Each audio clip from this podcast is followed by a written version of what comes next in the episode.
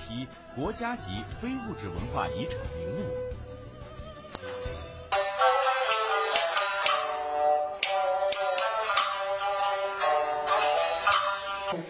孟良这一次不上金殿倒还罢了，他这一上金殿，各位下回书可就热闹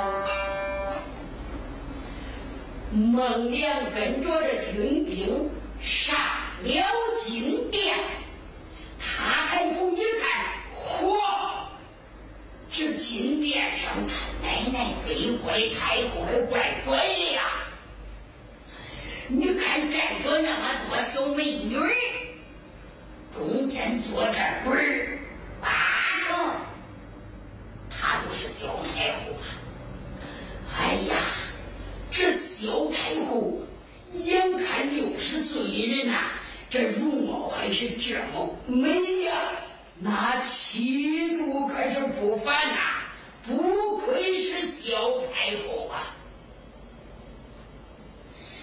这王娘又一看两边的北寥寥城门刷站着营牛，那金殿以上是威风凛凛。孟良就来到金殿上，扑通往这一跪，参见太后。小太后一看这接榜这个黑大汉跪到金殿上，萧太后就问：“你可是接王之人？”“哎，正是。”“你能医好本宫，我的宝妈妈？”“哎，那不然。没有那个金刚钻，我就不敢来那个瓷器活。”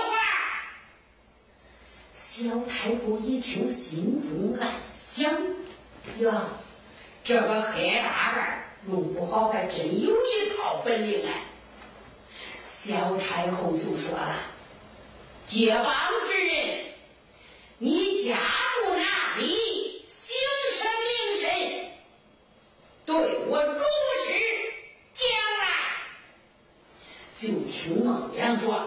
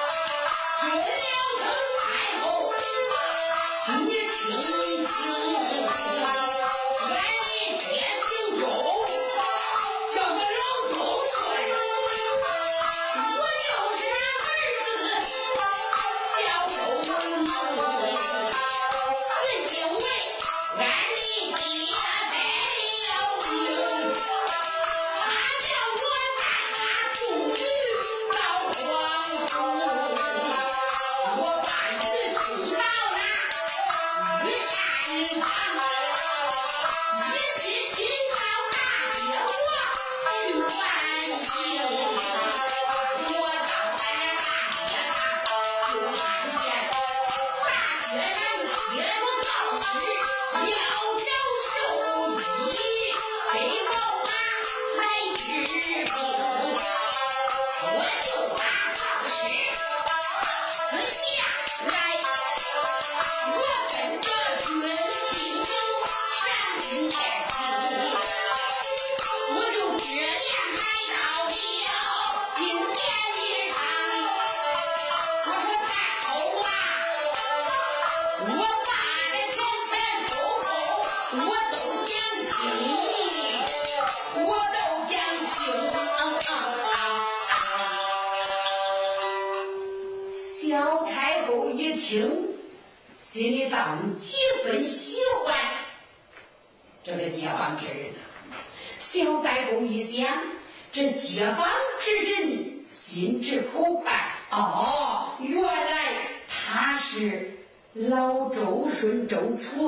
儿子呀。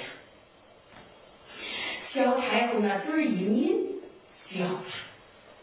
小太后心里想想，周矬子那个子三尺多高，他这个儿子他这个劲儿都有那八尺多高，这可真是坟堆上长出灵芝草啦！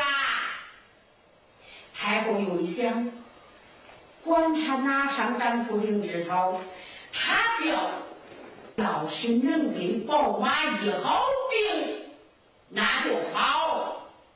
太后想到这里，就说：“传御马官，传御马官。”董铁骨听到传声，赶紧上金殿。当他上来金殿见郭太后，太后就说了。御马官，你就领着这个接榜之人老周顺的儿子去给宝马一并吧。董铁虎闻听太后说老周顺的儿子周能要给宝马一并，他就赶紧抬头这么一看，呀！但是当场他不敢说话，他心中想想：我说的周兄啊，周兄啊，你可真胆大呀你啊！这给宝马一病。可不是件容易的事啊！万一有个一差二错，咱俩的小命都难保啊！但是董铁虎这样想，他可是没有这样说出来呀。董铁虎就说了一声“遵旨”，董铁虎来到了孟良跟前，就说：“周兄，走。”跟我下殿去。董铁虎两个人下了金殿。董铁虎这个时候可满要开了。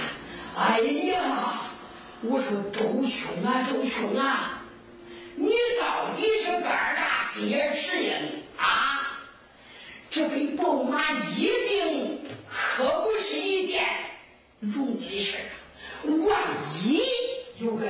阴差阳错，咱弟兄二人可是谁都活不了啊！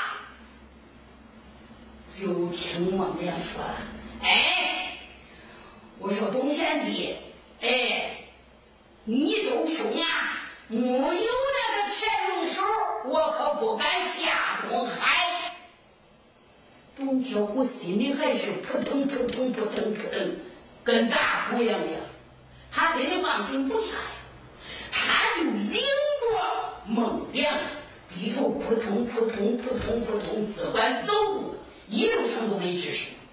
两个人来到御马号，孟良就说了：“董贤弟，你命这御马号的闲杂人等通通出去，这御马号一人只有留下你一个人。”给我帮忙。董铁虎说：“周兄，中不中啊？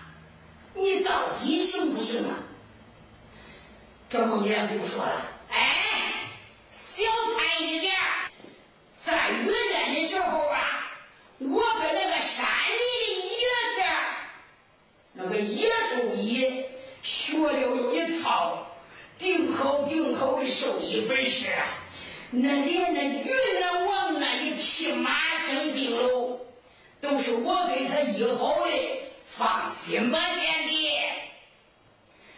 董铁虎就说了：“哎，那好，那这我就放心了。”就听孟良说：“哎，董贤弟，去给我打盆水来。”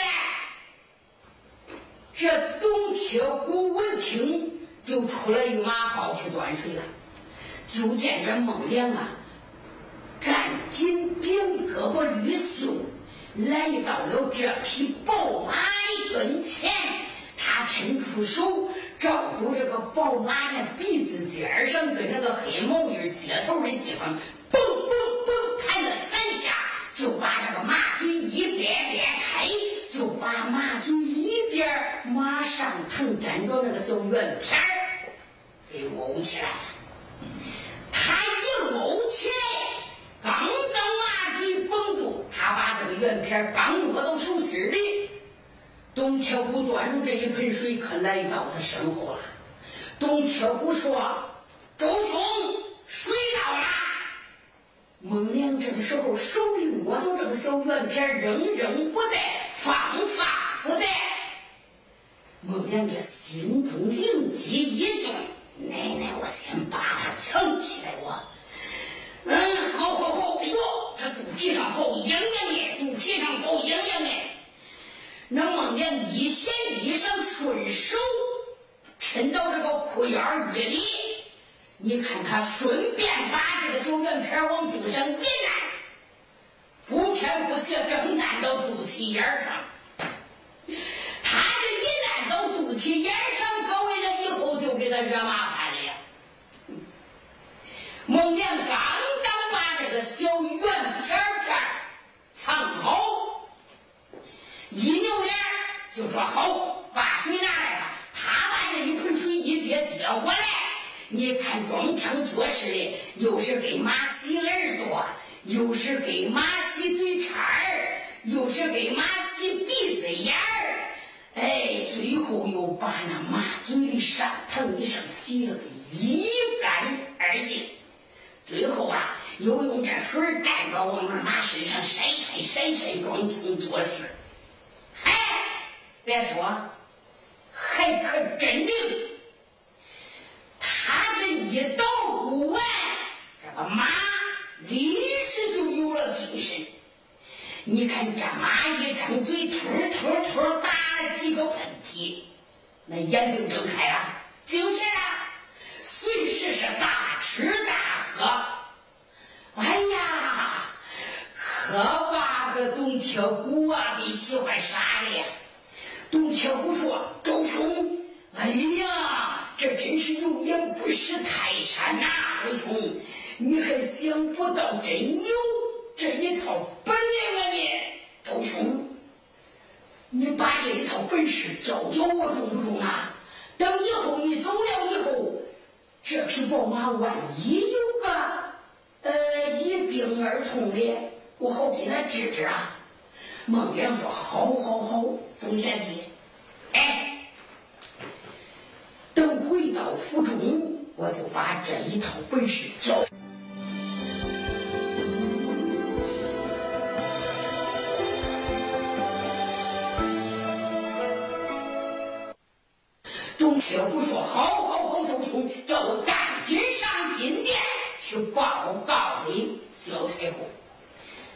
铁虎随后就上了金殿。报告给萧太后，言说是这匹宝马你病已经好清，萧太后心中大喜，就把孟良二次请上金殿，要赏他白银千两，布匹百匹。萧太后说。我说周能，太后，萧太后就说：“周能，你为啥要接皇榜给我的宝马治病啊？”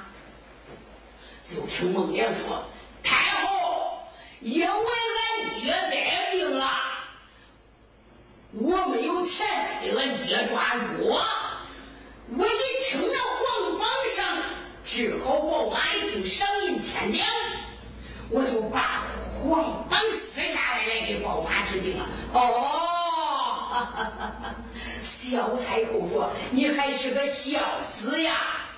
好，好，好，再赏你白银千两。”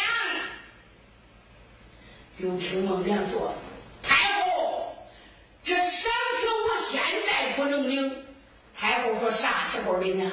你不是等着给你爹抓药吗？”就听孟良说了：“太后，这个马呀，哎，我还得再护理他两天，我把他溜溜，他的病好清了没有。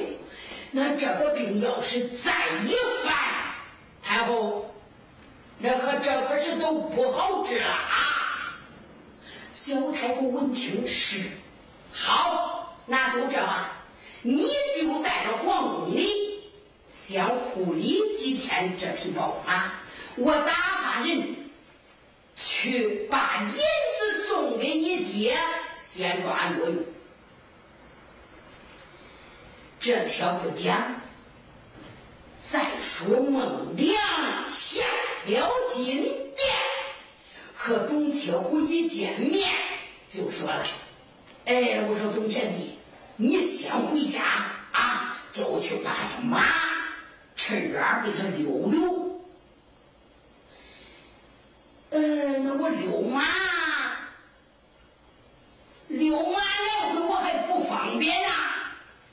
孟良二次是跑上金殿，就说：“太后，我想去把马溜溜，可是这皇宫内外、皇城内外，我进进出出可是不容易呀。”哦，萧太后想到这里，就又把御马官董铁虎传上金殿。萧太后就说了：“御马官。”太后，你把你那个腰牌先去给周能，他要溜马，他拿住这一个腰牌，就可以随进出皇宫，进出皇城。那董铁虎就说：“好，好，好！”他就把这一块腰牌又递给了孟良。孟良拿住这一块腰牌，两个人下了金殿。咱不说董铁虎回府中，单说孟良从这个御马号里牵出这一匹宝马，翻身上了这一匹宝马。他也打马咧鼓，这个马呀，就这般活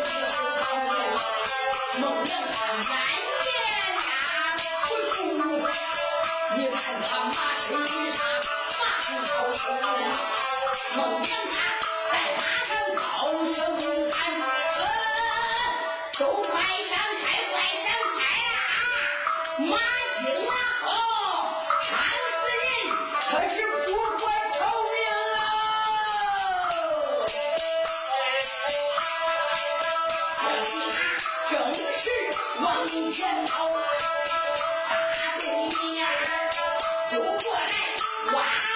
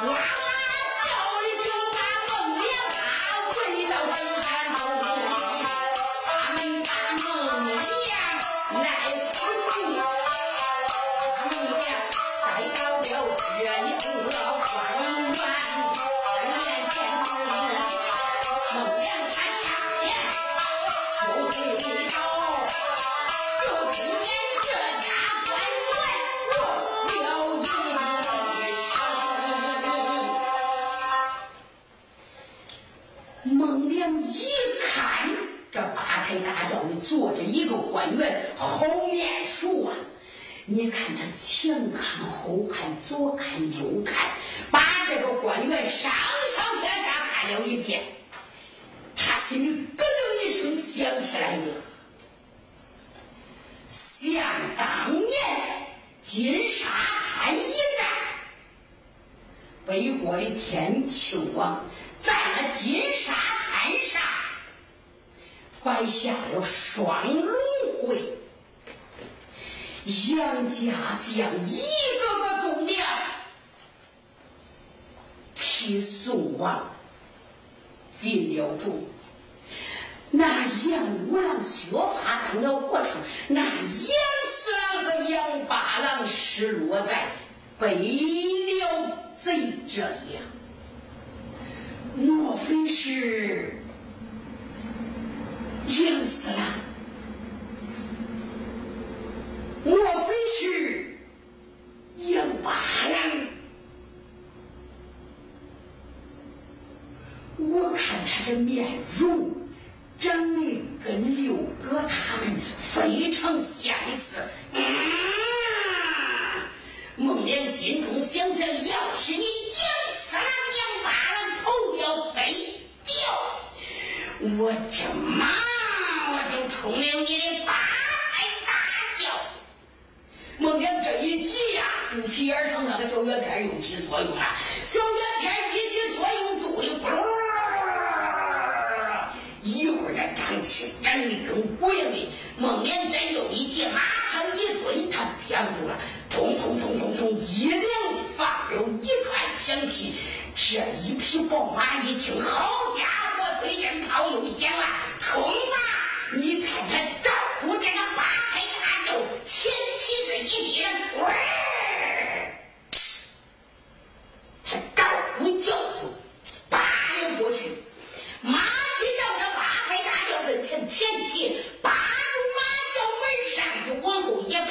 鼻子往前一窜，噌，跑过轿去了。那这后边儿可把这八抬大轿给扒翻了。这八抬大轿一翻，从这轿衣里咕噜噜噜噜噜噜滚出了这一家官员。你看这官员滚倒在地上，一个鲤鱼打挺站了起来。孟良赶马往后头眼一看，好家伙，这一家官员武艺还相当好啊！大叫给他看挡，把轿衣给他滚出来，他就随时那一个鲤鱼打挺站不起来。一般人的功夫，这么快的速度，他是站不起来的。嗯，孟良心中啊就定了决心。孟良一看，这就咦，列住马，突然想起来，哟，我说这肚里，他咋光直憋的慌？俺奶奶想起来了，那个小圆片还在我肚脐眼上粘着呀。那孟良赶紧趁手下回高的把这个小圆片一接起来，我说伙计，你可帮我的大忙啊！啪，他把这个小圆片这个小东西，他给他扔到地上了。这个时候啊，马不跑了，那后边的军兵哇哇叫，就把孟良围到了中间。大家伙把孟良一捆捆住，把孟良推到了这家官员面前，跪下。孟良就扑通往那一跪，这家官员就问他。你是何方人士？为何闯我的八抬大轿？这孟良就说了：“俺爹叫周顺，打鱼那个周顺，你知道不知道？这北边人都给他叫周矬子。今天俺爹病了，呃，叫我来这城里替他来皇宫送鱼了。我并没有。”闯大人的八抬大轿之意啊，只是这个马呀惊了，呃，他就照住你的轿闯去了。我说大人呐，这可不怪我呀。这家官员闻听就说，看看前边那匹马是个什么马？军兵闻听，赶紧到前边一看，啊！这是萧太后的宝马呀！赶紧腾腾叫跑到了这家官员跟前说：“报，驸马爷，那马是太后的宝马呀！”啊！这家官员一听这马是萧太后的宝马，就说：“好。”这里不是攀话之地，把他带到府中，我要细细盘问。军兵说是，上前来就说：“周良，起来，进驸马府吧。”这孟良闻听，立马起身。孟良心中高兴，脸上不敢笑啊。哎，孟良说：“好，好，好，这一回呀，我要蹬蹬底儿进皇宫接近萧太后。上一次没有机会，这我要寻找机会，要弄到。” Yeah.